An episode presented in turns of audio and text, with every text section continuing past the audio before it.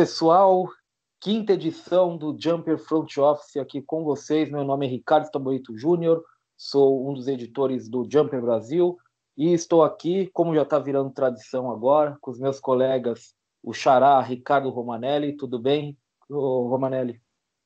Fala, Xará. Fala, pessoal. Fala, André. É, espero que esteja tudo certo aí com todo mundo e vamos lá que hoje nós vamos falar de uns times um, um pouco mais interessantes e competitivos do que até agora, né? É, a gente está subindo a escadinha, a gente está melhorando. A conversa está ficando um pouquinho menos depressiva. E para fazer essa conversa ainda menos depressiva, estou aqui com o André Mori, nosso guru do CAP, para ajudar a gente a entender um pouco o que acontece também na, por, do, nos bastidores, aí nas contas, de fato, como esses times podem se reforçar. Tudo bem com você? Tudo bem, você, Ricardo, Roma, nossos ouvintes. Vamos lá, começamos os playoffs, primeira rodada de, de podcasts nossa aqui do Front Office. É isso aí. É, bem, o André já deu um mini spoiler, né? A gente vai falar aqui agora sobre os times que caíram na primeira rodada dos playoffs do leste. Esse vai ser o foco do nosso, do nosso quinto episódio. Nós temos quatro times para discutir aqui e os times da Conferência Oeste, que caíram também na primeira rodada nos playoffs que aconteceram na bolha, né? A gente vai tratar no próximo, no próximo episódio. É, então vamos lá. O primeiro aqui, como vocês sabem, eu mexo aqui na ordem, eu não estou nem aí se é ordem alfabética, ordem de quem caiu primeiro, quem caiu por último. Eu não estou nem aí. Eu mexo aqui o, o, xadrez, o tabuleiro de xadrez porque eu apresento, então eu defino isso mesmo. E vai começar por um time complicado. A gente vai começar pelo Philadelphia 76ers.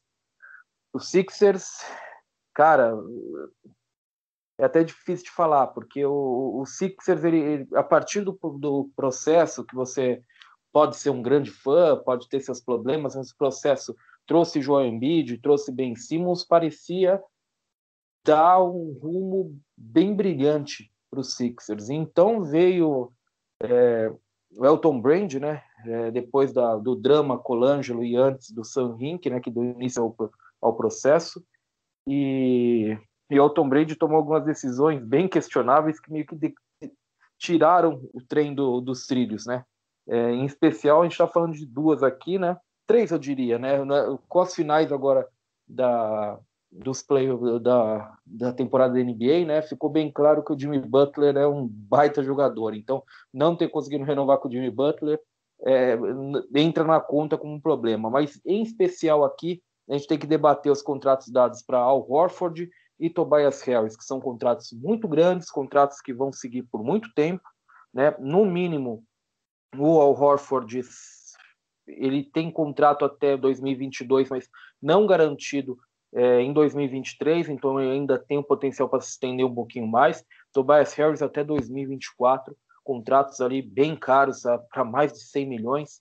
Hoje os Sixers têm 143 milhões em salários para a próxima temporada já comprometidos. Tem quatro jogadores ganhando acima de 25 milhões no elenco, né? Tobias Harris, Joe Embiid, Ben Simmons e Al Horford. É uma folha salarial pesadíssima e aparentemente atadíssima, a não ser que você encontre uma forma de negociar, de passar para frente ao Horford e Tobias Harris para melhorar o time, não só para se livrar desses contratos. André, para você, é possível? Qual o caminho aí para tentar se livrar desses contratos e melhorar ainda o time? É possível? Tem um caminho? Possível é, Ricardo. Assim, depois de, acho que principalmente depois de 2016, né, que a gente teve aquele fatídico verão onde muita gente mandou contrato absurdo e a gente viu os jogadores é, sendo trocados na sequência, né? A gente está falando de um Chandler Parsons, do próprio Timofey Mosgov, né? O jogador foi trocado duas ou até três vezes, mesmo com contratos absurdos, obviamente, não no, no, no tamanho do Horford ou do Harris, mas tem a diferença que esses, eles, por exemplo, foram, são jogadores que não tinham mais nem condição de jogar, né? Ainda assim foram sendo trocados. Aí é que sempre entra uma questão: ninguém é trocável. O problema é achar quem esteja disposto a topar e, e, o time, no caso do Sixers, a pagar o preço que vai ser para né, passar à frente esses contratos. Ah, desde o final da, do, do, né, dessa da eliminação dos Sixers, ficou muito evidente, até mesmo antes, né, mas depois do, da eliminação, o quanto esse time precisa de um armador de fato, né? E muito se fala do, do Chris Paul, antes mesmo até do Doc Rivers ser apresentado como técnico. Aí já gera, já aparece como uma primeira dúvida, né? Será que a forma como eles acabaram lá no, no, Clipser, no Clippers, isso ainda tem essa mágoa entre os dois? Como é que ficaria essa troca? Apesar do Chris Paul não ter veto à troca, né? E até porque o, o próprio Oklahoma City Thunder é um o Prest, Sam Prest, né, que é o, é o dirigente principal de lá, ele já mostrou no passado que ele está é, tá disposto a pegar jogadores né, com um contrato maior, desde que receba, seja recompensado por isso. Por N motivos. O principal é que Oklahoma City não é um destino para uh, free agencies. Né? Então, assim, desde, desde, por exemplo, a, saída do, do, do, próprio KD, ele não, não, não fez uma limpa do, do cap space deles para ir atrás dos, dos free agents. Né? Ele foi, foi trocas, foram trocas. Às vezes não de uma primeira vez, uma, uma troca só para tentar resolver o problema todo, mas às vezes ir quebrando, como foi, por exemplo, quando eles trouxeram o Carmelo Anthony do, do, do New York Knicks, né? Na época também era um contrato absurdo, ele não é o valor não ninguém mais vai pagar, ele não vale, é, tem dois, três anos, onde assim, quem que vai em sã consciência pegar? E ele pegou.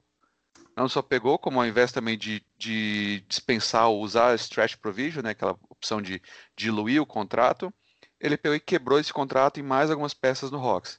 Então eu vejo, por exemplo, o Al Horford mesmo tendo esse destino, podendo o, o, o OKC podendo ser um destino para eles, né, sendo viável. Ou mesmo o Sacramento Kings em troca pelo, pelo Buddy Hield, que também é o Buddy Hield que já andou curtindo posts no, no, no Instagram, né, falando sobre ele indo, indo para os Sixers. Aí também qual seria o preço? O problema, o problema que pega para o Sixers é qual seria este preço, né? Você falou no, do, que o processo começou lá com o Sanhim, como, como ele acumulou escolhas de draft, né? E como isso é, é isso que veio. Só que o, o Sixers com o Elton Brand, antes com o Colangelo, né? Agora com o Elton Brand, eles acabaram já usando muito dessas escolhas e hoje a gente vê que ele já não tem mais esse, essa quantidade toda em mãos, né? Para trocar. Então, escolha de primeira rodada, eles não têm mais nenhuma futura, né? eles têm diversas escolhas de segunda rodada. Aí, isso é suficiente? Ou será que eles vão ter que pagar com um jovem, como por exemplo o Zaire Smith, que é muito jovem, não jogou no ano passado, mal e mal jogou ano passado, mesmo, mesmo esse ano, mas ainda tem 21 anos somente, tem potencial. Será que algum time ah, enxerga ele como uma, uma escolha de primeira rodada? O caminho para o Sixers vai ser muito esse. Tobias Harris, o contrato é horrível, né, pensando especificamente pelo cap, mas é mais, é um pouco mais fácil de achar um, um, um time para levá-lo, porque ele ainda está com 28, né, acho que vai chegar, 29, joga a próxima temporada com 29 anos, produz, né, tá, ele vai, vai entregar seus 20 pontos, 6, 7 rebotes, então, um time que ainda esteja num começo, por exemplo, às vezes a própria, pode ser até uma própria volta ao, ao Detroit Pistons, né, por onde ele já passou, ou um Hornets, que está ainda também em estágio inicial de, de, de rebuilding, ainda não achou as peças principais, então esse contrato dele não é tão ruim, né, não prejudica tanto. Mesmo o Hawks, às vezes, ah, vai definir que vai com, com Capella ou John Collins, precisa de um jogador que espaça um pouco mais ali na, na posição 3-4, pode ser também uma opção, mas também aí depende o, o que que o que que vai fazer essa esse o, o time né o que, que vai atrair o time a receber além do, do, do Tobias, né?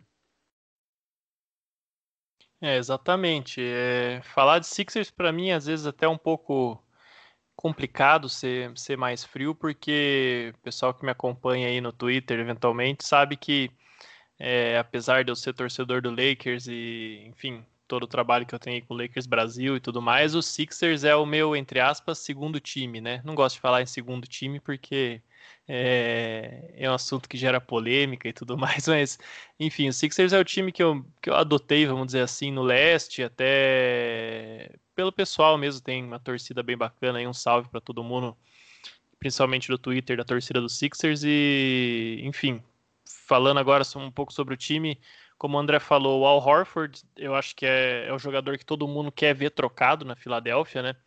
É, e eu acho realmente que ele é o cara mais fácil, entre aspas, de você fazer isso.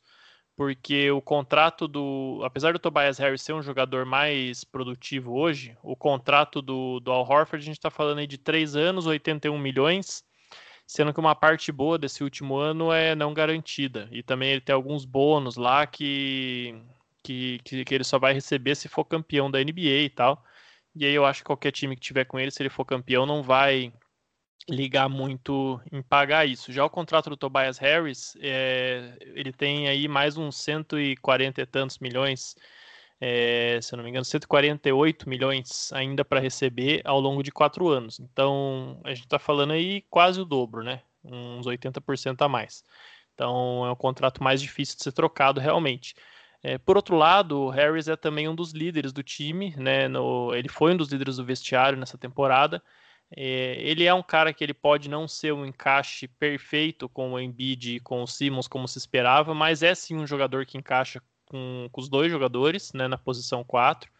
E, e, também é um cara que tem um excelente histórico jogando com o Doc Rivers, né? Naquele ano lá no Clippers foi talvez o melhor da carreira dele, justamente o ano em que ele foi trocado para os Sixers.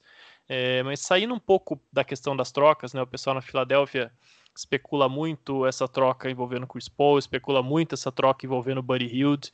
É, mas o que, que eu acho que o Sixers vai ter que fazer? Ser um pouco mais realista e desde já fazer um trabalho de garimpar jogadores é, do nada, entre aspas, que possam contribuir para um time. Então, é fazer o que o Miami Heat e o Toronto Raptors fazem todo ano, que surge um cara novo que estava na D-League, ninguém esperava, e esse cara, de repente, é um membro da rotação, até titular do time porque o Sixers realmente está numa posição muito difícil financeira, está é, tá numa posição complicada de troca. É, mesmo as opções de troca não são as melhores, né? Você vê o Buddy Hield, beleza, ele pode ser um excelente encaixe para esse time, mas é um cara que de seis em seis meses tem uma confusão de vestiário lá em Sacramento, né? E sendo que o Sixers é um time que teve problemas de vestiário é, durante a temporada passada, teve ali é, uma época do ano que o Josh Richardson e o Al Horford saíram falando coisa, foi na imprensa, e que no meio de tudo que aconteceu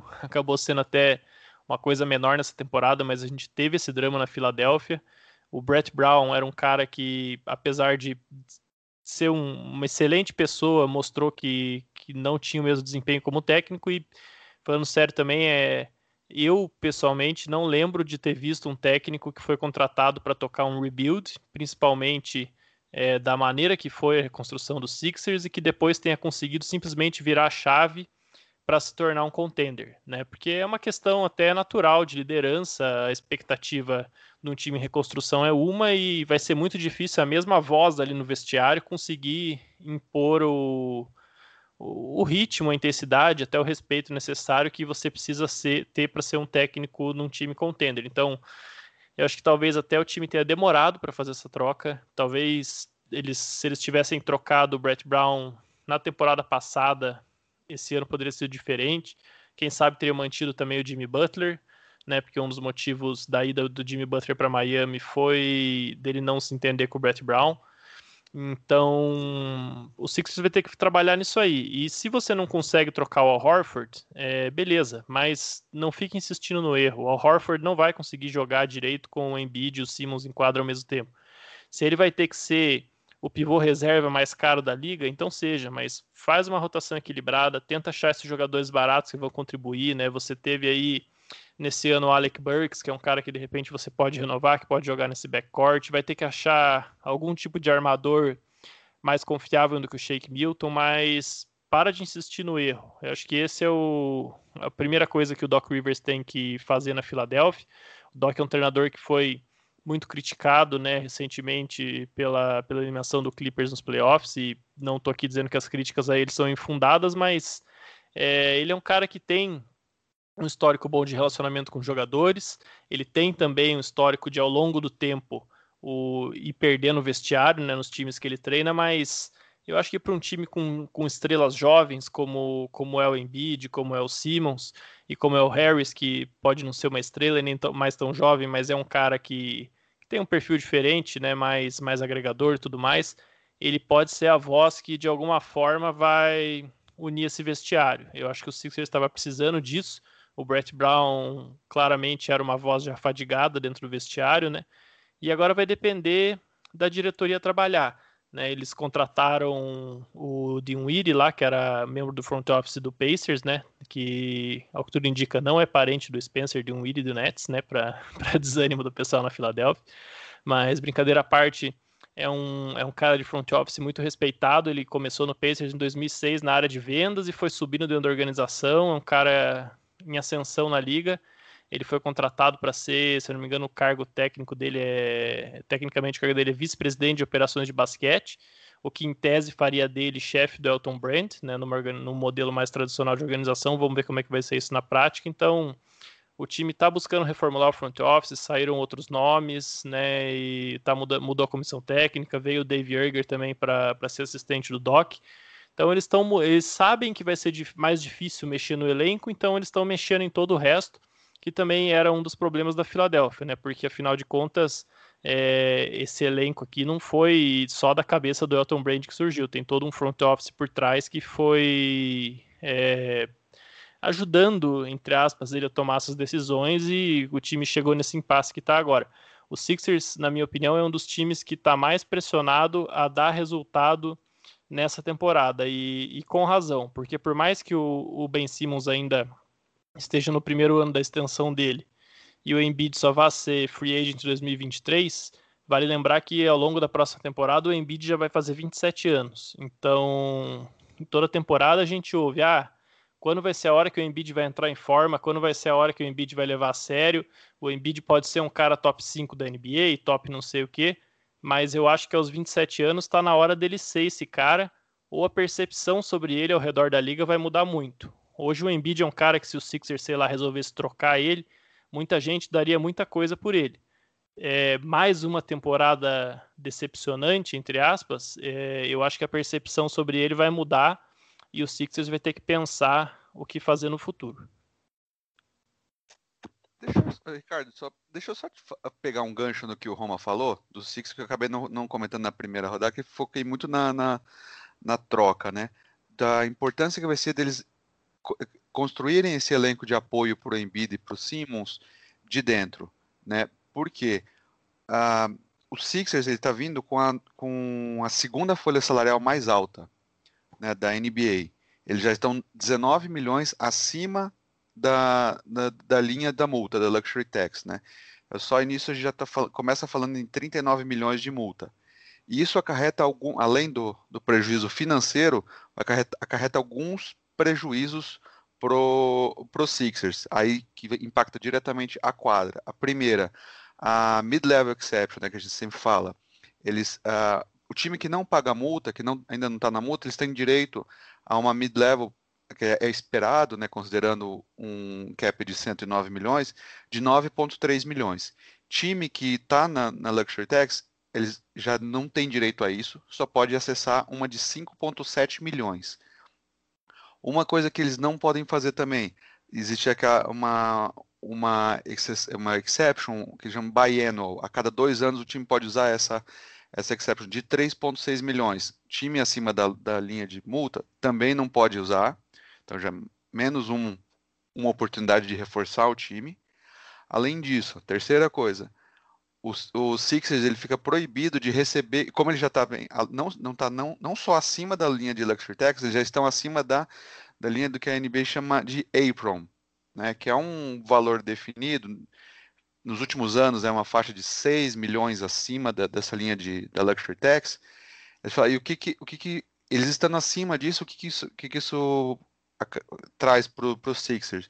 Eles estão proibidos de receber um jogador em sign and trade né, naquela aquela opção de que você acerta com o free agent, ele acerta o contrato, renova com o próprio time para ser imediatamente trocado. Então, por exemplo, falando de troca, né? vamos dizer, cenário hipotético aí de que o, o Davis Bertans aceita, aceitaria uma, uma oferta do Sixers para fazer isso em troca do Al Horford, e ao mesmo tempo um armador qualquer de outro time, às vezes o, vamos dizer, o Mike Conley Jr., por exemplo, ele abre mão lá no, no Jazz acerta também essa troca e, e o Sixers concorda em mandar, pro, mandar o Tobias Harris para Utah. Ele não pode, essa opção não existe para o Sixers, né? Porque ele já está acima disso. Então é por isso que aí cada, cada vai ficar mais evidente a necessidade deles de usarem o crescimento orgânico, né, pelo draft, e, porque eles só vão é, é, é o que vai restar para eles, né? E o lado bom é que eles têm mostrado isso, é, conseguem fazer isso, né? Se a gente olhar no passado, o Shake Milton, ele foi a 54 escolha, né? então ele quase foi um jogador não draftado. O Matisse Taibull foi final de primeira rodada. Então eles vão ter que pegar muito por isso, até porque a mid-level exception também de 5,7 milhões, se o Sixers usar ela na íntegra, que aliás, também, eles também não podem fazer por quatro anos como os outros times, eles só podem fazer por no máximo três. 5,7 milhões nesse ano acarreta 20 milhões em multa. Né? Então, assim, o Elton Brand está ali pisando em, em ovos, né? contar cada, cada centavo que vai oferecer e apostar muito no, no, no time dele de scouting para draftar os jogadores certos para produzir.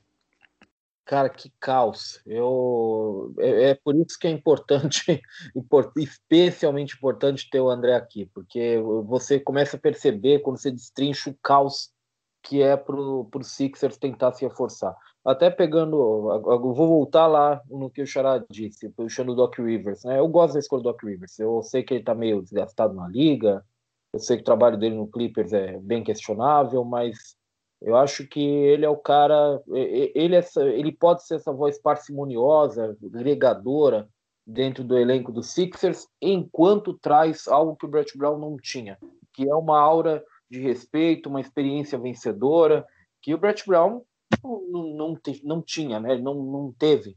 Então acho que, que o Doc Rivers ele pode ter esse peso de respeito que, que pode só bem, pode cair bem no vestiário. É, eu, eu gosto, e, e, assim, é difícil você torcer contra o Doc Rivers, porque ele é uma pessoa que, é, quando você sai um pouquinho do basquete, ele comenta o, outros assuntos, é uma pessoa de, de, de uma lucidez, né, de, e, e, que também fala com, com um tom emocional também incrível. Então, é, é um cara que eu torço a favor e acho que o Sixers é uma escolha, ele é um encaixe interessante no Sixers, porque a gente sabe que o Sixers é um time que é, tem o talento e muito do que, até pelo que o André disse, vai ter que sair ali de dentro, vai ter que sair muito ali de dentro ou tirar algum coelho da cartola para a coisa acontecer. Então acho que que arrumar a casa, um cara para arrumar a casa, para tentar estabilizar tudo lá dentro é bem interessante. O Doc Rivers já fez isso no Clippers, quando o Clippers estava aquela bagunça, com o caso do Donald Sterling, né? É, ele, ele, fez muito bem esse papel de ser o cara que arruma a casa, a voz de respeito, um cara que incorpora, até sendo a voz da franquia, mais do que qualquer outro dirigente. Então, acho que, que ele pode ser um encaixe bem interessante no Sixers no momento que o Sixers vive. E, e eu também concordo com, com o Xará, e aí usando como respaldo o André, é, na questão de que o Sixers vai ter que tirar alguns coelhos da cartola aí, como o Toronto, como o Miami fazem muito bem. Então, tirar um, um jogador aí que, que consiga fazer uma função específica muito bem, é, eu acho que é importante para o Sixers meio que num contrato ali de um milhão, né, um milhão e pouco, aquele contrato que geralmente um jogador da D-League que tem um contrato parcialmente garantido e acaba sendo garantido consegue, né, durante a, a pré-temporada, em, em, treinamentos. É, eu acho que achar esses caras, ou pelo menos um cara que seja, é importante. E talvez para o Sixers o, caso seja enxergar um pouco à frente, não enxergar o potencial. Então, não pegar, por exemplo, o Zaire Smith é, e apostar só no potencial dele, porque até hoje ele tem duas temporadas na NBA e tudo que a gente sabe é que ele é um cara de potencial. Ele não conseguiu jogar direito, como vocês já disseram. Então, é assim, eles têm que talvez entender que não é que para a situação que o Sixers está, talvez não seja potencial, Talvez seja um cara como um Duncan Robinson da vida, um cara que faça uma função específica muito bem. É um cara que ajude a fazer algo muito específico que o time precisa.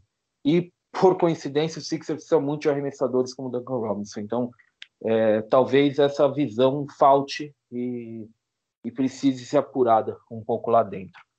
Mas eu estou dando um tom muito pessimista em relação ao Sixers. Eu quero falar de algo positivo, quero falar sobre o meu time, só alegria, Orlando Magic. É... Não, né? Não é só alegria. É... O, o Magic tem essa compulsão por ser sétimo, oitavo no, no leste todo ano, né? É um time que adora ficar nessa posição. É... Ganha quatro ou cinco jogos a mais de playoff, arrecada uma graninha a mais. É, só que não, nunca sai desse lugar, né? Parece que tem uma compulsão mesmo por ficar nessa, nessa faixa da tabela, adora essa faixa da tabela. É um time que já tem 95 milhões em contratos garantidos, e aí é, vai ter uma questão importante. O, o Magic, porque ele espera a decisão do Evan Fournier, que é um dos principais jogadores do time, né? O Evan Fournier é, pode testar o mercado, então é meio que espera a decisão dele, e é uma decisão muito interessante, ele tem 17 milhões de salário, eu, eu não sei exatamente o quanto ele consegue no mercado, mas talvez para ele um contrato mais longo, num valor próximo, um pouquinho menor, às vezes pode ser interessante. É um jogador que pode estar nessa, nessa situação, pode estar querendo jogar em um time um pouco mais competitivo. Bem, o, o Magic me, me parece, pelo menos, um, o, um dos times da NBA, talvez o time da NBA mais medíocre com 100 milhões de folha salarial. É impressionante. Então, Xará, é, eu, eu, como torcedor, e todos os torcedores, todos os milhões de torcedores do Orlando Magic no Brasil, é, a gente vai ter que aturar realmente esse projeto de ser sétimo, oitavo no leste, ganhar um dinheirinho a mais, fazer uns joguinhos de playoff e basta, é isso aí, tá bom, vamos em frente? Pois é, eu vou te falar assim, eu, eu até entendo da onde vem essa estratégia, né? Do porquê que eles valorizam isso. Afinal de contas, é um time que teve dificuldade de voltar aos playoffs depois da saída do Dwight Howard, né, lá em 2012 ainda. É, entendo por que, que o mercado como Orlando gosta disso, acha que, que vale mais do que ficar num tanque eterno. Mas, é, apesar de eu entender e respeitar essa estratégia, né, quem pensa dessa forma, eu pessoalmente jamais estaria satisfeito com um time assim. Ainda mais quando você pega o elenco do Magic e você vê que, que tem algumas coisas promissoras, né? Você tem lá um Jonathan Isaac, que é um cara que tem é, potencial para disputar Defensive Player of the Year, né? Se, se conseguir se manter saudável. Você tem o Markel Fultz, que está finalmente começando a andar, né? Teve uma temporada é, bem legal, tanto como criador como defensor, né? Falta ainda o arremesso, que sempre foi o ponto mais polêmico de toda essa carreira é, conturbada, mas ao mesmo tempo é um time que tem. Olha, se você pega e começa a olhar o elenco do Orlando Magic, principalmente pensando numa liga onde vai ter pouco dinheiro para contratar e uma boa troca pode resolver o seu problema mais do que nunca, é um time que tem aí muitas peças interessantíssimas para vários contenders, né? Então vamos dizer que o Magic decida, ah, vamos explodir tudo aqui, vamos é, vamos voltar para o draft em uns dois anos, vamos fazer o Isaac o Fultz e quem sabe o Mobamba aí, dar uma chance para ele, né, ver se ainda se ainda vai, né, falando português bem claro. É, então vamos trocar esses caras aqui. Você tem um Aaron Gordon com um contrato interessantíssimo, né, de 18 milhões na próxima temporada, 16 milhões na outra ainda com 25 anos de idade, um cara é bastante versátil, que, que cresceu dentro da liga, mas que com certeza muitos times enxergam ainda mais espaço para crescimento, que encaixa muito bem em, em, diversos times, né? Um cara bem versátil de front court. Você tem um Terence Ross, que é um cara, um pontuador ali com que tem contrato até 2022, 2023 na faixa dos 12, 11 milhões, o contrato regressivo, que com certeza também encaixa em muitos contenders. Tem o Alfaruque Amino, com contrato ali no padrão da mais ou menos do que vai ser a mid-level exception esse ano. Então é um time que, ou sei lá, vai que um time aí que é um pivô como o Nikola Vucevic, tá vendo aí é, um Oeste onde a gente teve uma final entre Anthony Davis e, e Nikola Jokic, né?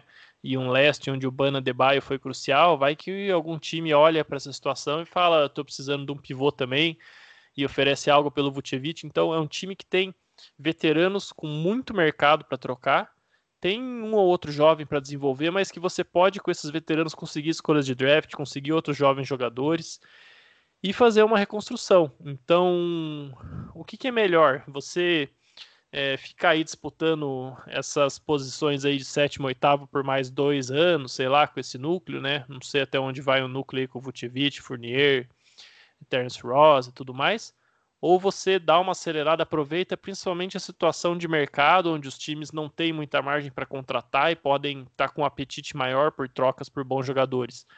Eu, pessoalmente, estaria bem tentado a seguir o segundo caminho. Quanto à opção do Fournier, é, eu realmente acho difícil ele conseguir um contrato melhor do que isso aí no mercado, porque a gente tem aí é, quatro ou cinco times no máximo que vão ter mais do que 15 milhões de espaço, né? O André com certeza vai ter isso de cabeça, mas que me vem na mente aqui agora seriam é, Hawks, Hornets, é, Miami, que a gente sabe que não vai gastar, é, Detroit, e tem um ou outro aí, Phoenix conseguiria criar, né? Mas tem o Knicks também.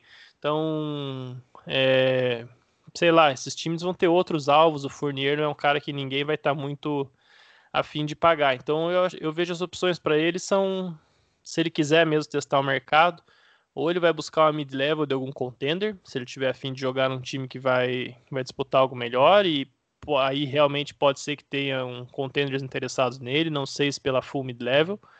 É, ou ele tenta fazer esse modelo aí que você falou de fazer o opt-out e assinar um contrato mais longo com o próprio Magic, mas aí eu não vejo por que ele não esperaria para fazer isso no final do ano que vem. Recebe os seus 17 milhões, até porque ele só tem 28 anos ainda, né? Ele vai ser free agent no ano que vem ainda com menos de 30 anos, e aí testa o mercado de 2021, onde vai ter muito mais dinheiro, vai ter muito mais apetite para negociação. Então, eu acho que a escolha fundamental do Magic é essa. O Steve Clifford é um técnico que eu gosto muito, eu acho ele é, muito subestimado tanto os times dele em Charlotte quanto os times dele em Orlando, todos é, alcançaram resultados melhores do que o projetado no começo da temporada. É, ele fez com que jogador, vários jogadores evoluíssem, né? Ele, a comissão técnica dele, então é, é um técnico que está ali bem colocado, mas aí é, não sei se se de repente o Magic indo para rebuild ele não acabaria não ficando, mas enfim, essa é uma decisão menor, né?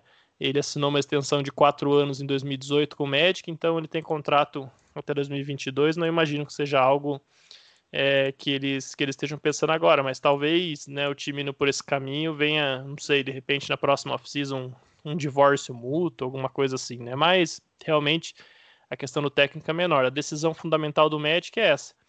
Vai continuar competindo pela sétima, oitava vaga? Beleza, então você vai buscar trazer mais um veterano aí para esse elenco, vai buscar tentar se reforçar no mercado, vai tentar se acertar com o Fournier, vai tentar renovar o DJ Augustin, que é um free agent importante que eles têm, né? É, vai de repente tentar trocar o Mobamba, que é um cara que não está tendo espaço, ou se você vai para uma reconstrução, vamos apostar aí num ciclo de dois, três anos de draft para ver se consegue um talento melhor. Então, é, eu acho que seria um momento perfeito para você trocar esses veteranos que têm sim seu valor. Eu acho que o, o Magic tem, tem, alguns caminhos bem interessantes. É, de fato, tudo começa com, com o Evan Fournier. Né? Uma opção até que o, que o Magic pode fazer é ele dar um opt-out agora, né? Então ele abre mão desses 17 e renova. Aí renova num, num contrato decrescente, por exemplo, né? Aí se me engano, pode fazer algum. Seria bom para os dois lados, por exemplo, é, 60 e, 67 milhões por quatro anos, por exemplo. Eu começaria essa temporada com 19 milhões, ou seja, eu dou, ó, tô te dando 2 milhões de, de, de aumento nessa temporada, né? Aí de, é, cai para 17,5 na temporada 21-22, depois 16 na seguinte, até terminar em 22-23 a, a fase de 14,5 14 milhões. Aí um contrato interessante é aquela coisa, garante, né, o, o, o Fournier garantiria esse contrato, uh, principalmente se a gente se houver uma queda brusca de receita, né, com a, com a, pelo Covid, pode ser uma segurança para ele. Como você falou, é, ah, tem 28 anos, ainda é novo. É novo, mas também já não. Quando se dá um, um contrato de 4 anos para ele assim, também não é aquela coisa que já pode. Não, deixa, deixa que eu resolvo no ano que vem, né? Ah, de peças, o, que pode falar do Magic, né, além, se ele não fizer o, o opt-out, opt né, então, assim, dizer, não faz isso que eu acabei de falar, falar, não, vou jogar, pegar esses meus 17 aqui e ter 2021. Uma coisa que o Magic precisa tomar cuidado, acontecendo isso, eles ficam a 8 milhões da linha de multa, né, então, a gente está falando aí do Magic eterno time de primeira rodada, não é um time que vai, uma primeira rodada não justifica você pagar a multa, né, que é uma multa pesada, de, do, se me engano, na inicial é 2,5 milhões vezes a quantidade de, de, de que, que, passar acima, né? Ou seja, então, se, se eu passar um milhão de dólares acima da, da, da, Luxury Tax, então além de pagar um milhão a mais em salário, ele pega e dá mais 2 milhões e meio para NBA. Né? E aí começa também o relógio, porque no ano seguinte, se, se permanecer nessa linha de, de multa, aumentar essa taxa pela, pela, pelo segundo ano consecutivo, né? Então o médico deve ficar muito de olho nisso. Ah, eu imagino que vão querer reter o, o, o Fournier, jogou muito bem essa última temporada, tá no, no auge dele, né? E é, uma, é um jogador que o, que o Magic não tem como repor, né? Não nessa qualidade, muito menos nem, nem de dentro. Ah, uma coisa que é bacana ver do, do, do Magic também que eles, eles têm, apesar de ter perdido o Jonathan Isaac, né, que é um jogador que eu aposto muito nele, sou muito fã dele, é, machucou na bolha. Para essa próxima temporada, o Magic fez uma. Né, no draft 2019, eles fizeram uma jogada muito interessante e agora que vai ajudar a repor essa, a suprir essa perda do Isaac, né? Que foi a primeira escolha deles ano passado, 16 sexta o Chuma Okeki, Okeki, ele estourou o joelho, né, o, o, ligamento cruzado no na NCAA Tournament. Então ele já ele perdeu a temporada inteira e o médico falou, olha, então não assina esse ano, né, não assina em 2019 e vamos assinar, deixar para você assinar no próximo ano. A NBA deu uma olhada, fez uma, né, como se fosse um draft and stash, né, quando ele pega os, os, os, uh, os europeus e acabam ficando lá fora por mais tempo, né? Aí falou, não, mas peraí, que, que você vai fazer com ele, né? Ele vai para fora, não vai? Aí a Magic fez um, um contrato dele com a D-League, né? Ele falou, então tá bom, então eu assino um contrato para ele no, no Lakeland Magic, né, no meu time da D-League, para ele se recuperar. E o Magic aposta muito nele. Ele é um, é um, um, um ala, né? Um pouco mais um espelho do, do mais estilo de um do próprio Aaron Gordon, mais, mais um, um power forward do que um, um wing por, por si só, né? Ele é mais forte, né?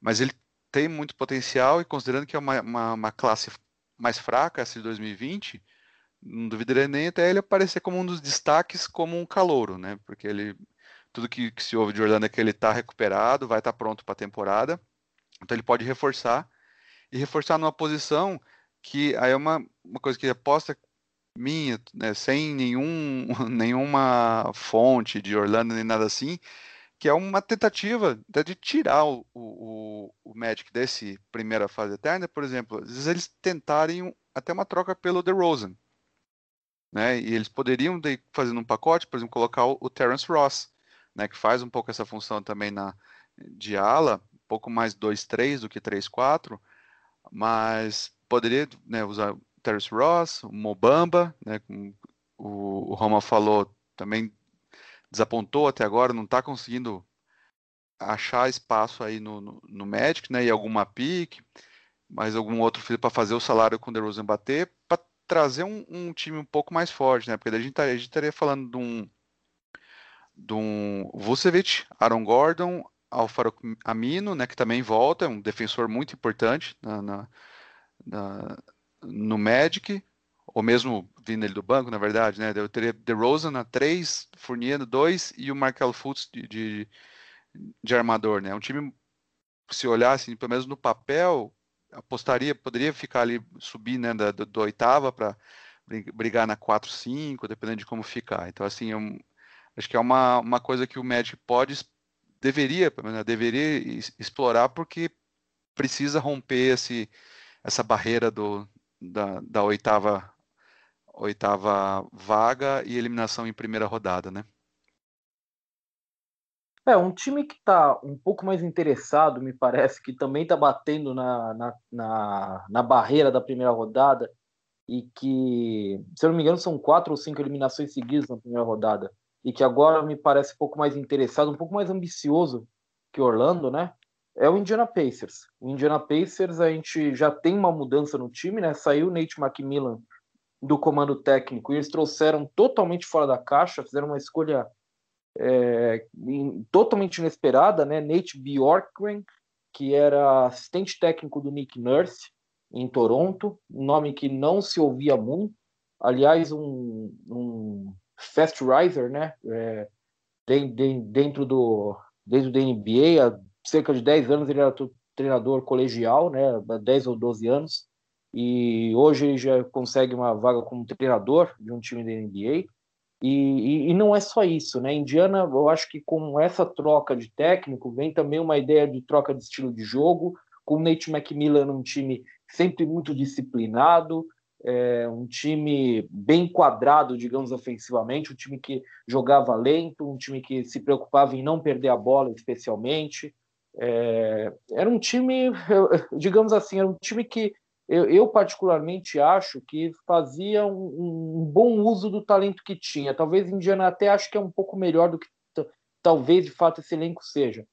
Mas é um cara que, com o estilo de jogo dele, como eu disse, quadrado, também limitava um pouco o, o Indiana de possivelmente alcançar outro patamar.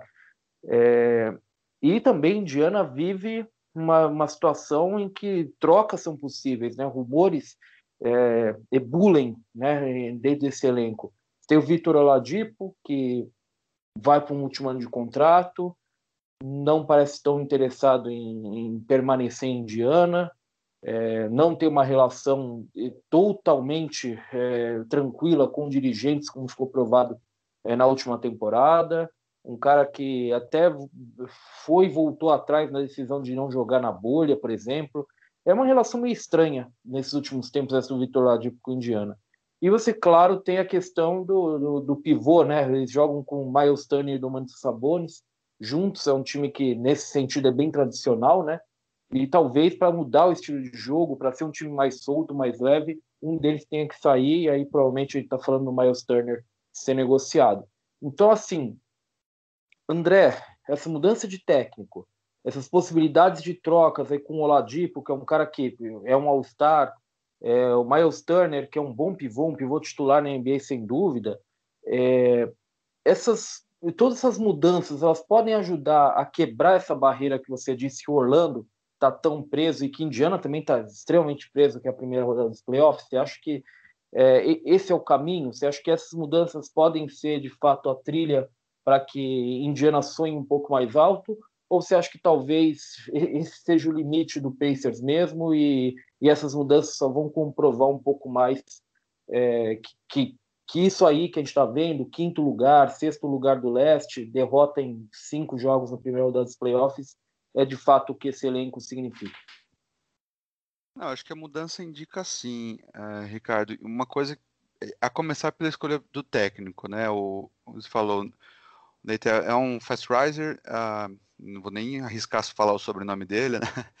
Ele estava lá, era um pupilo do Nick Nurse. Nick Nurse já, né, ele, quando ele assumiu o Raptors, veio aquela, opa, é um, um técnico mais que pensa mais fora da caixa, que tenta coisas diferentes, né? E pelo que eu, desde que anunciaram a contratação, pesquisei sobre ele, uh, ele é, é, o mesmo tipo de técnico, né? Inclusive, uh, nas finais do ano passado, quando o, o Raptors veio com aquela tática né, de, de defesa no, no, segundo jogo, se não me engano, quando, quando o Clay acabou machucando, de fazer o, o box and one, né?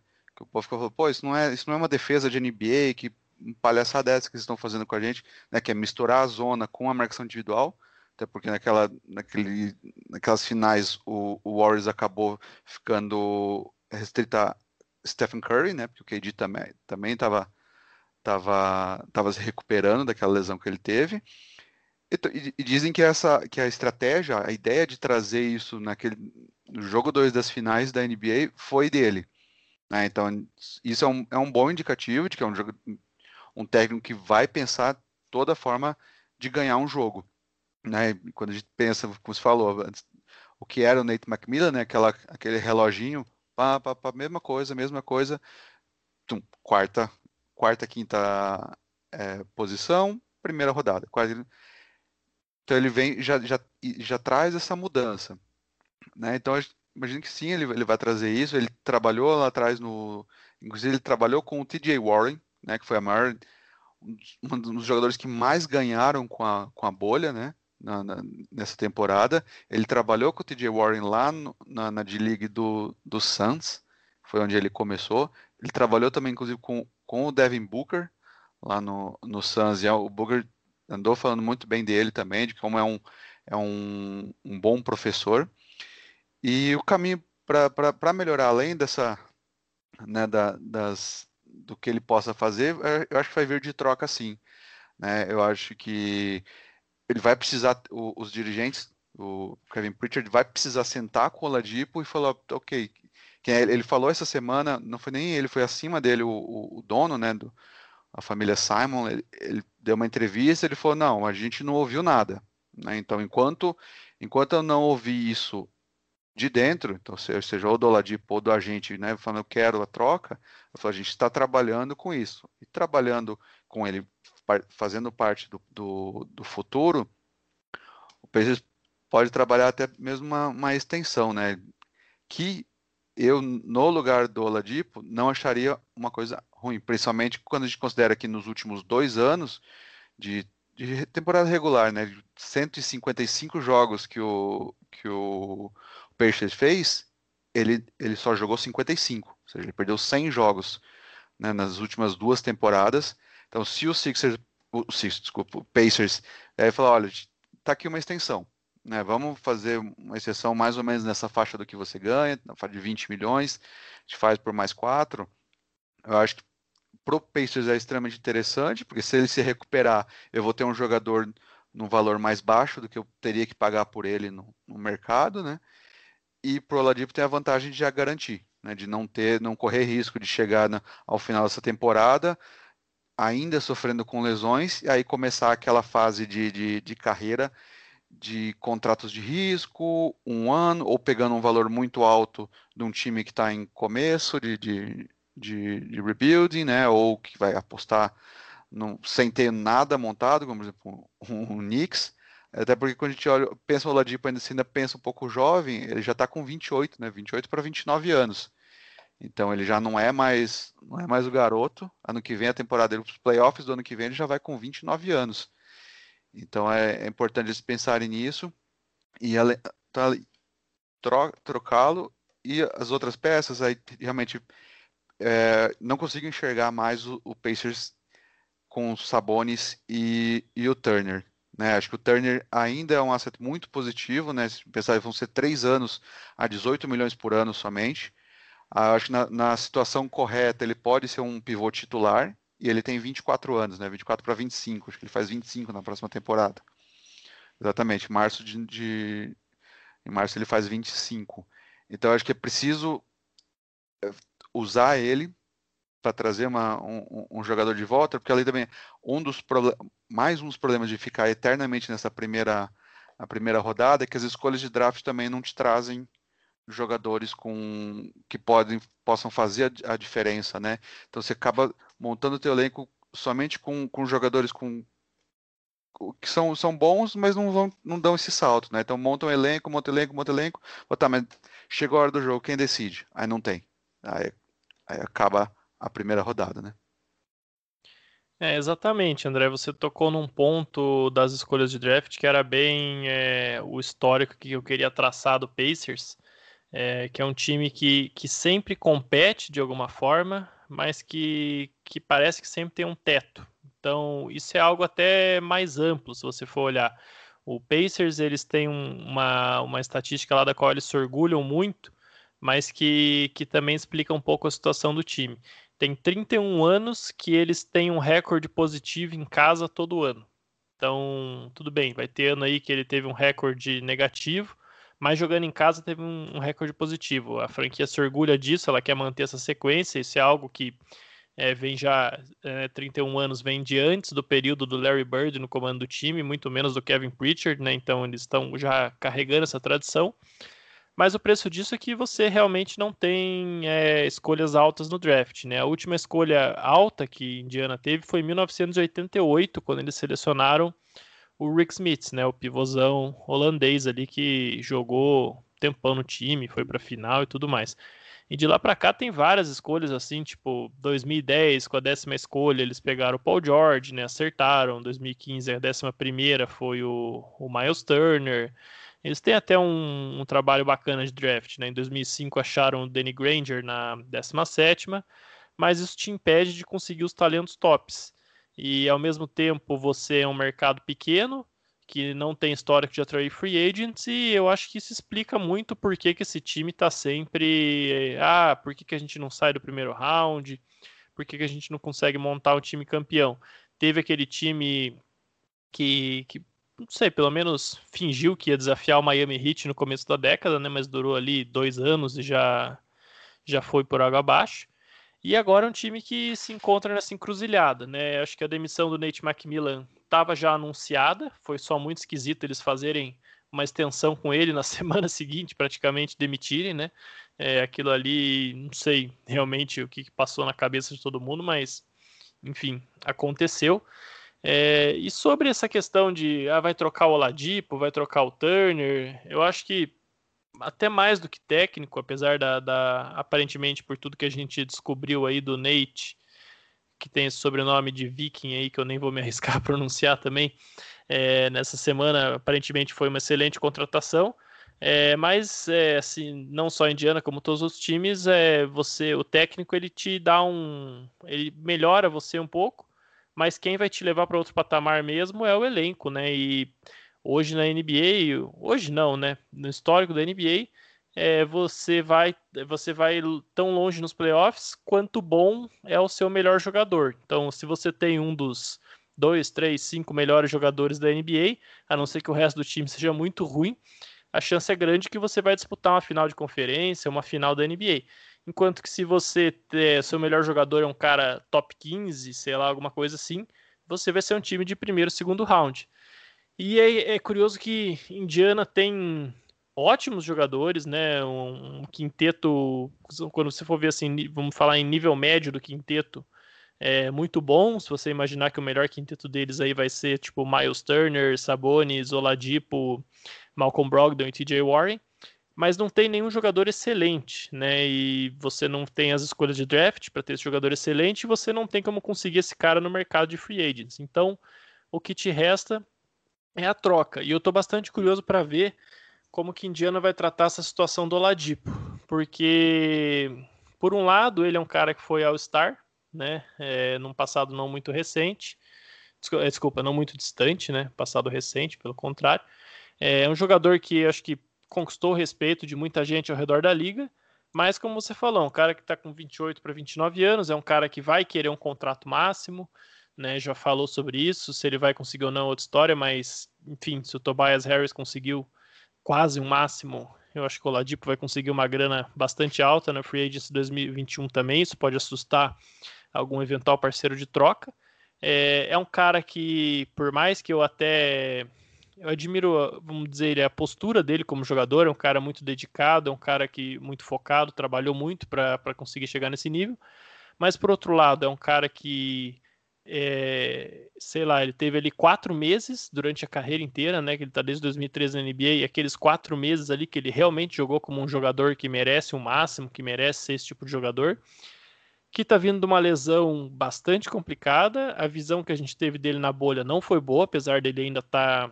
Ele já tinha até voltado de lesão antes da NBA parar, mas claro, ainda tá totalmente fora de ritmo, mas esse jogador que a gente viu em Orlando não, não me dá nenhuma segurança em apostar nele. E é um cara também que, assim, o Oladipo 100% no auge dele, ele não é aquele jogador que você quer a bola na mão dele o tempo inteiro, porque ele vai fazer o time jogar, ele vai melhorar os outros companheiros, ele vai criar mismatches para todo mundo. Não. Ele é um cara muito bom, mas ele não é, ele não tem essa capacidade, né? Então, eu realmente pensaria duas vezes em adquirir o Oladipo se eu fosse um outro time. Mas, claro, vai ter um mercado aí de troca para ele. E o que eu estou mais interessado em ver é como é que Indiana vai prosseguir. Se eles forem trocar só o Oladipo, é, eu, como Pacers, é, tentaria buscar aí um tipo um jogador, um ala jovem que tem um potencial para crescer. Tá? Vou citar um nome aqui, mas eu não acho que ele está disponível, tipo um Odiano Nope, tá? Só para dar uma ideia do perfil.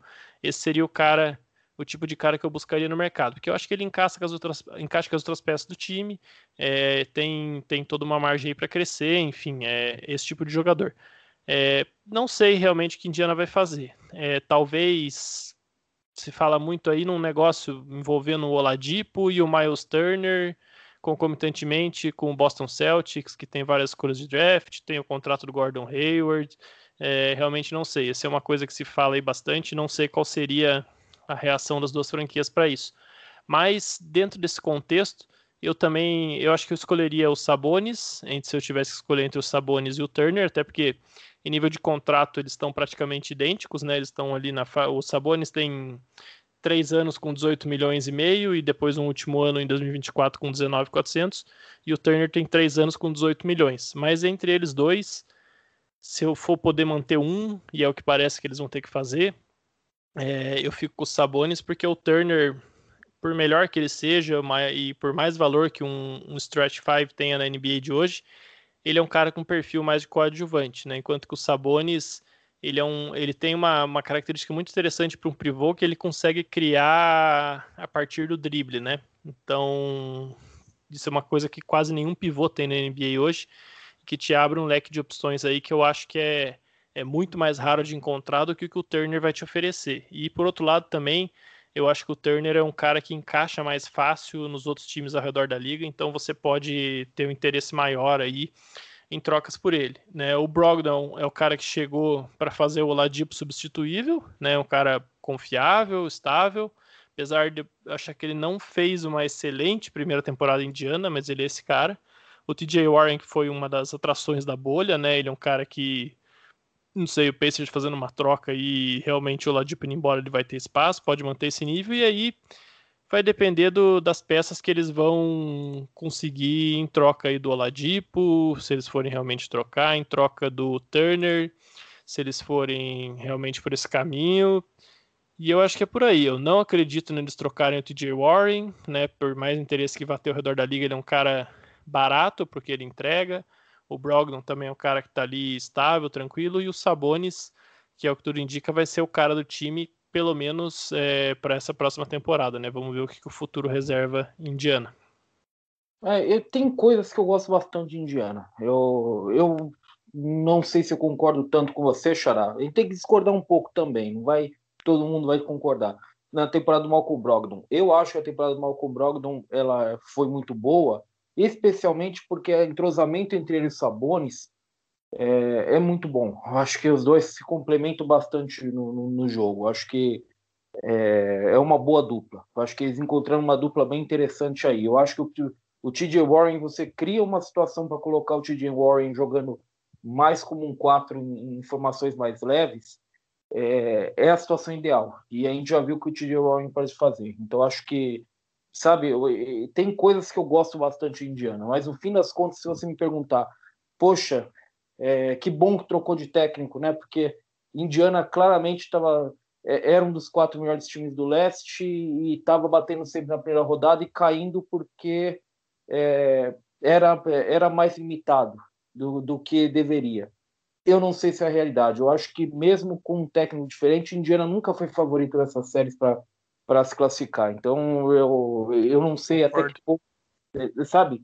É, então eu, eu não sei até que ponto é, essa melhora de Indiana também, eu, eu, eu, não sei até que ponto isso é, é, factível, sabe? Eu não sei se realmente os resultados de quadra que a gente está vendo é, não correspondem à qualidade do time. Eu acho que o time caiu na primeira rodada dos playoffs na maior parte do tempo porque era um time de primeira rodada de playoffs não era time para ir além, não era um dos quatro melhores. Então é, é interessante, a gente vai ver se provavelmente se dá para furar essa barreira mesmo com um estilo de jogo diferente. E aí eu acho que é bastante possível.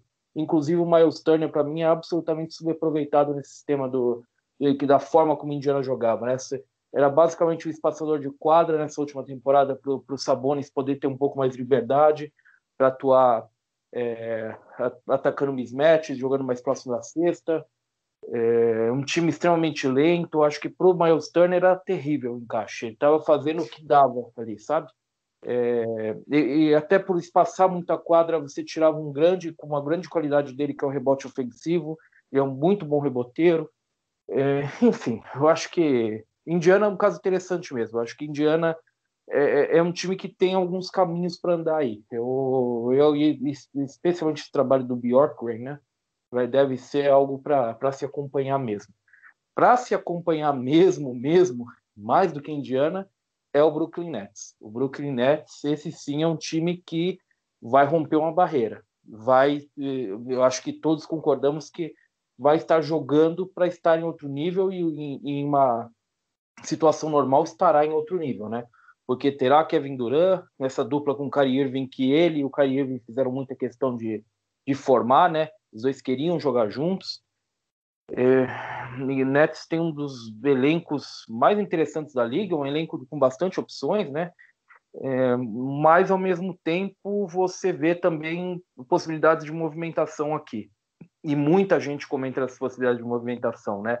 Se não vale a pena você meio que sacrificar parte desse elenco muito vasto que o Nets tem, e talvez ele nem seja tão vasto assim agora, com, com a saída de alguns jogadores, né, com o fim de contrato de alguns jogadores, mas é, se não vale a pena você sacrificar parte desse elenco para trazer um terceiro astro, para estar com o Kevin Durant, com o Kyrie Irving, e praticamente aí sacramentar um time que deve vir para abalar as estruturas do leste. Essa é uma pergunta interessante. Essa é uma pergunta muito interessante, porque o Caris Lever, se você vê a bolha, se você vê os momentos em que ele vem jogando nas últimas temporadas saudável, ele possivelmente pode se transformar em um terceiro astro. Eu não, eu não vou dizer que ele vai se transformar, mas é, ele tem boas perspectivas. Ele é um jogador muito, muito interessante. É, tem problemas para ficar saudável, mas quando saudável ele é muito, muito bom. O Nets tem hoje, se eu me engano, deixa eu ver aqui, ele tem 10 jogadores sob contrato. Se você tem 11 jogadores, se você pensar que o Timothée, Lualu, Cabarro é, é um contrato parcialmente garantido. E nisso não estou contando o Garrett Temple, que tem uma team option de 5 milhões, que eu acho bem razoável. O Garrett Temple não é um jogador que, que chame atenção, mas para suprir um, uma função, um esquema, eu acho que ele é, é um jogador bem. que funciona, um jogador que, que dá para você contar. Um veterano estável. Eu acho que 5 milhões é um, um valor bem interessante para você manter ele. Enfim, esse elenco com 11, 12 jogadores, já tem 139 milhões eh, comprometidos. Então, aqui não vai ser, não é como se tivesse grandes perspectivas também de grandes contratações chegarem. Vai ter que ser, se tiver um terceiro astro, vai ser por troca. Então, a grande pergunta é, Xará, Caris Lever, Spencer Dinwiddie, é, você tem o, o Allen, né, que, que é um pivô também jovem, bastante interessante. É, vale a pena você manter esses caras para formar o um núcleo em torno de Duran e Kai Irving? Ou trazer um terceiro astro é uma coisa que é realmente irresistível e que colocaria o Nets em outro patamar? Acho que essa é a pergunta que, que todo mundo, especialmente os torcedores do Nets, estão se fazendo, né? Olha, é, é uma questão realmente bastante interessante. O Nets é um time que, que já faz, faz algum tempo que é um dos times que eu mais gosto na NBA, né? Desde o, todo o conceito Brooklyn, é, tive a sorte também, o privilégio de poder assistir um jogo deles lá em loco esse ano, só aumentou meu carinho por essa franquia, mas é um time que tem muitos jogadores que eu gosto, então é um time, tô falando tudo isso para dizer que é um time que eu olho bem de perto e penso bastante as possibilidades dele. Então, é, a conclusão que eu chego diante disso é que depende muito de quem vai ser essa terceira estrela, porque provavelmente um pacote para pegar essa tal terceira estrela envolveria caras como Spencer Dinwiddie, como Caris LeVert, como Jarrett Allen, que você citou. Eu acho que é, qualquer estrela que você for pegar, pelo menos dois desses três aí vão estar num pacote, né? Então, é, a gente vê nomes especulados aí, por exemplo, Drew Holiday, Bradley Bill, Zach Lavine, eu já vi falar. Então, caras que. Falando sério, não sei o que, que o Zach Lavine vai fazer nesse time que o Levert já não faça, né? Por um contrato um pouquinho mais barato e sendo um cara que já está ambientado.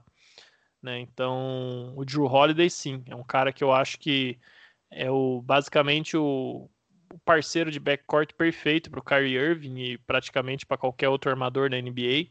É um cara que agregaria demais para esse time do Nets. Então, se ele tivesse realmente disponível, é um cara que eu, eu pensaria na hora de, de fazer uma troca. O Bradley Beal eu acho que não vai estar disponível agora, então não vou nem ficar especulando muito. Mas no mais, eu acho que o Los Angeles Lakers mostrou bem nessa temporada que esse negócio de terceira estrela, pelo menos por enquanto, é uma coisa que você não vai precisar na NBA, né? Se falou tanto na NBA das duplas no começo da temporada passada, e eu acho que a coisa vai continuar nessa pegada.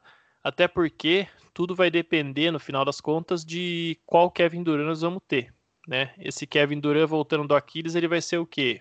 90%, 85% do Kevin Durant de antes? Se for isso aí, o Nets vai ter chance de título com esse elenco aí, não tenho dúvida nenhuma.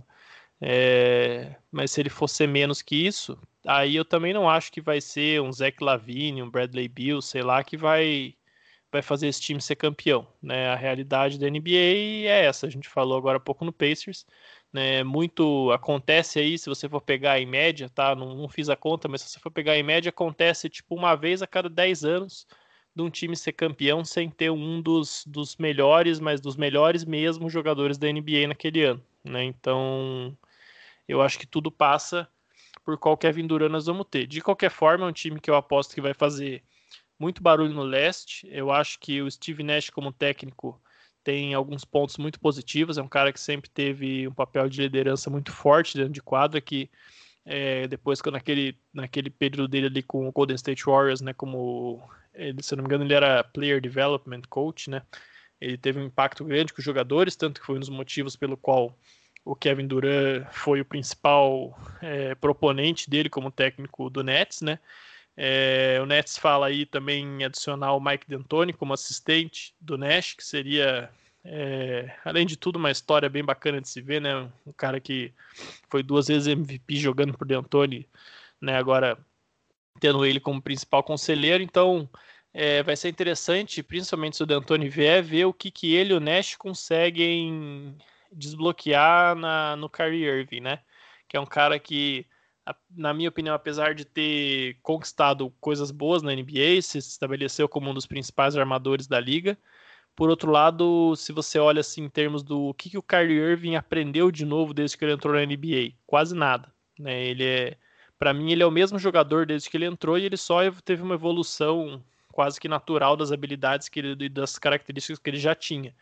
Então você teve aí, por exemplo, um Steph Curry que melhorou muito como, como criador, até como defensor, né, para comparar com outro cara aí que, que até pelas finais consecutivas sempre foi muito comparado com o Irving. E o Irving, a gente não viu isso nele. Então, eu quero ver principalmente o que, que o Nash e o D'Antoni, se ele realmente for para lá, vão conseguir desbloquear nele como criador de jogadas, porque aí eu acho que você adiciona uma nova dimensão nesse time, porque você tem ele, você tem o Kevin Durant que consegue criar arremessos, você tem o Caris LeVert que consegue fazer esse papel, você tem o Spencer Dinwiddie, é um time muito realmente dinâmico e, né, com, com bastante verticalidade também, com o DeAndre Jordan, com o Jarrett Allen, tem o Joe Harris, que é um gatilho importante dos três, tem o Torion Prince, que é um cara que talvez sobre nesse time, pode virar também uma peça de troca, apesar de eu achar ele um, um excelente 3D.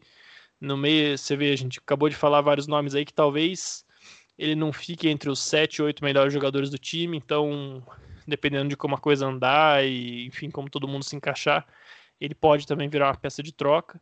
E, enfim, é um time que eu tô bastante animado para ver e que eu acho que até pelo histórico do, do Kyrie e do Kevin Durant com a mídia e com a mídia de Nova York sempre sendo muito pro Knicks, eu acho que vai ser muito divertido para quem mora em Nova York e acompanha né, os jornais de lá e tudo mais, a, a cena mais local.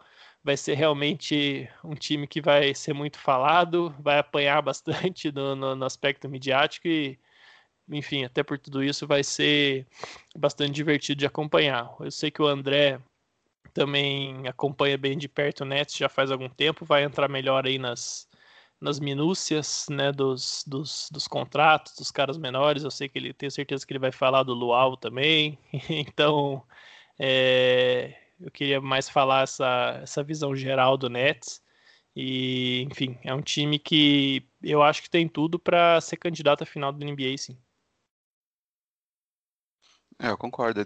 Realmente o Nets eu acompanho já desde desde que o Kenny Atkinson a, assumiu, né? Comecei a ver as e, e, o Sean Marks, principalmente, né? Eu lembro de logo, logo depois que ele assumiu, ele participou de um podcast com, com o Wold, é, né? Então ele explicando, falando que ele, o que ele estava o que ele estava vendo, o que ele estava é, tentando implementar dentro do Nets, né? Um tempo depois, também num outro podcast, eu ouvi o, o Kenny Atkinson, eu falei, opa, tem alguma coisa bem bacana aqui, e foi essa construção, combinou no Duran e o, e o Irving assinando, né? Aquela coisa. Acho que a maior prova de um trabalho bem feito de front office é, é esse, né? Você pegar e ter uma oportunidade de adicionar esses do, dois caras do tamanho, né? Que são Duran e Irving. Independente se o Duran estava machucado, né? Se os 30 times tivessem a oportunidade de oferecer o max para o Duran, os 30 times ofereceriam, né? Sem, sem pensar um segundo. E eles, eles tinham a opção de escolher o Nets ou o Knicks, né? se quiser escolher ficar na mesma cidade, o Knicks com toda a sua história, eles falaram, não, a gente quer o Nets. E o Nets conseguiu fazer isso abrindo mão de pouquíssima coisa, né? Somente, no caso, foi somente o, o D'Angelo Russell, acabou indo e uma, uma escolha, se não engano, só de, de, de primeira rodada. Então, acho que isso é importante ver o trabalho que eles fizeram. E esse, ter esse, todo esse elenco, o que, que ajudou a, a, ter? Vai ter esse time, esse time que fez primeira rodada né, dos playoffs, sem, praticamente sem Kyrie Irving e sem o Duran. Né? Então, assim, não é um time de, de, É um time bem diferente de sempre estar na primeira rodada do, né, do que um, um, time como, como tá, falou antes aqui, do Magic ou do Pacers.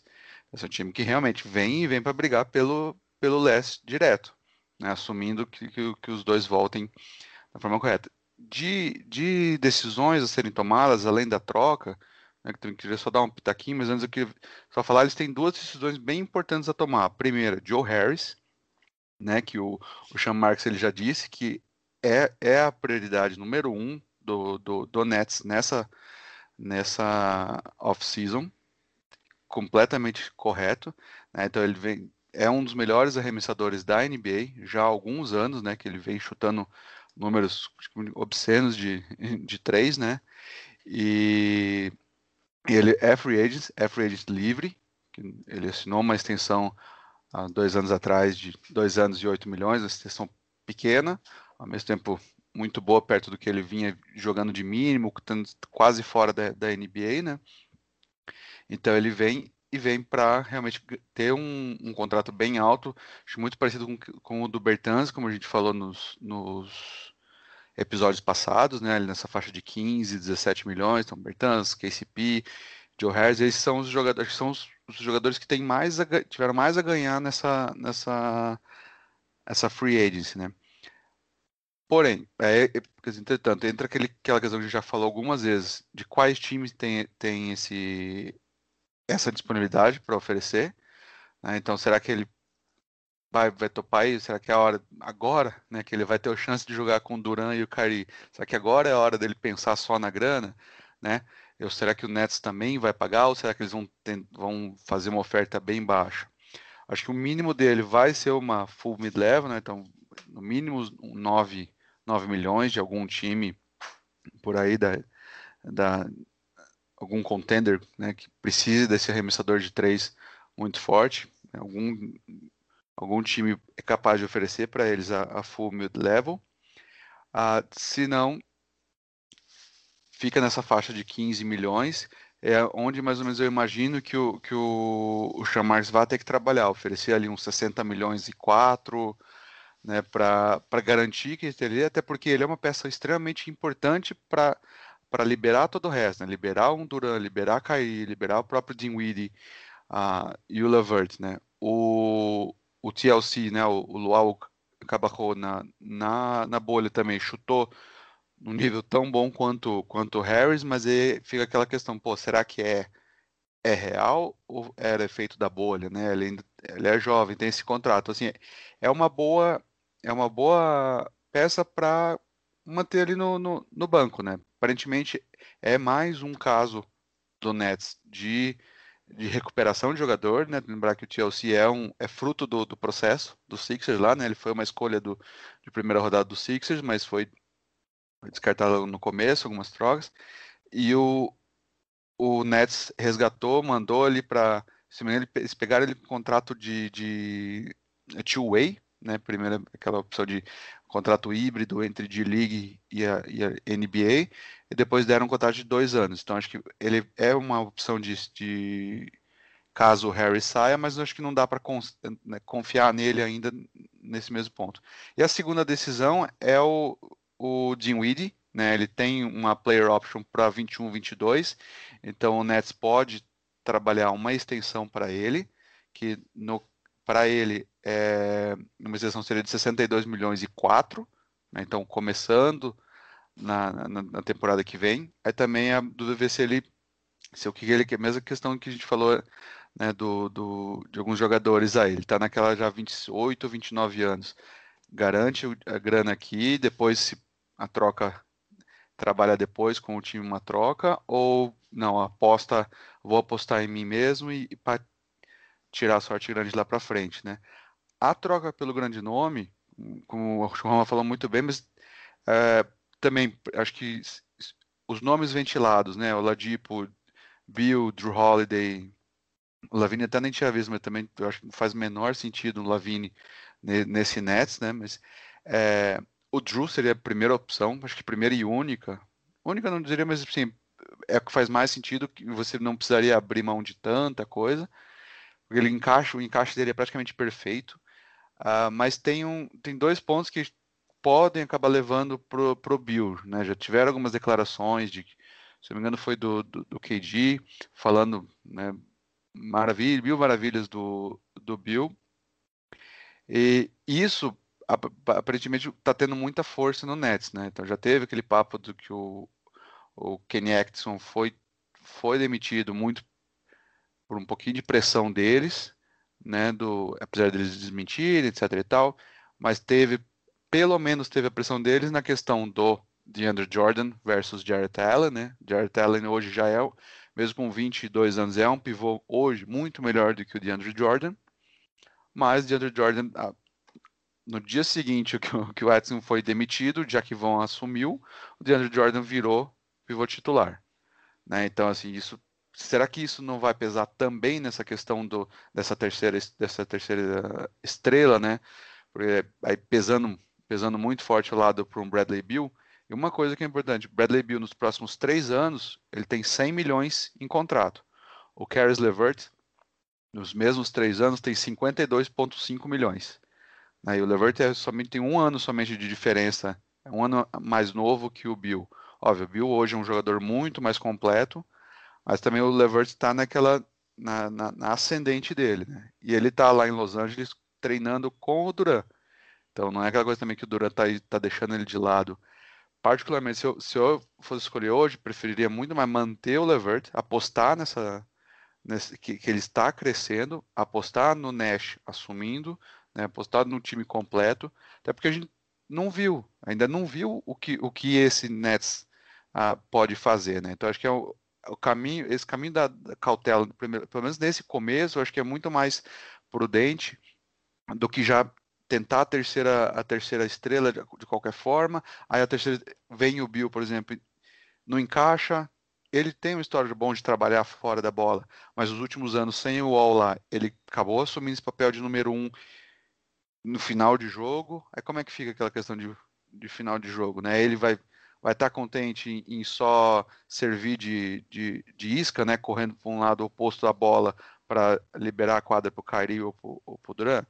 Né? É uma, uma coisa que a gente não viu ainda o Bill nesse papel e não sabe como é que ele como é que ficaria. O Levert ainda está começando, é mais o papel, ele sabe que tem o, esse, esse lado dele, né? Então acho que o caminho para o Nets hoje eu, eu iria muito mais na cautela. Ver primeiro nessa temporada, ver o que de fato tem deles, desse time completo, ver como o Duran volta, né, como o Roma também falou, como é que ele volta desse Aquiles.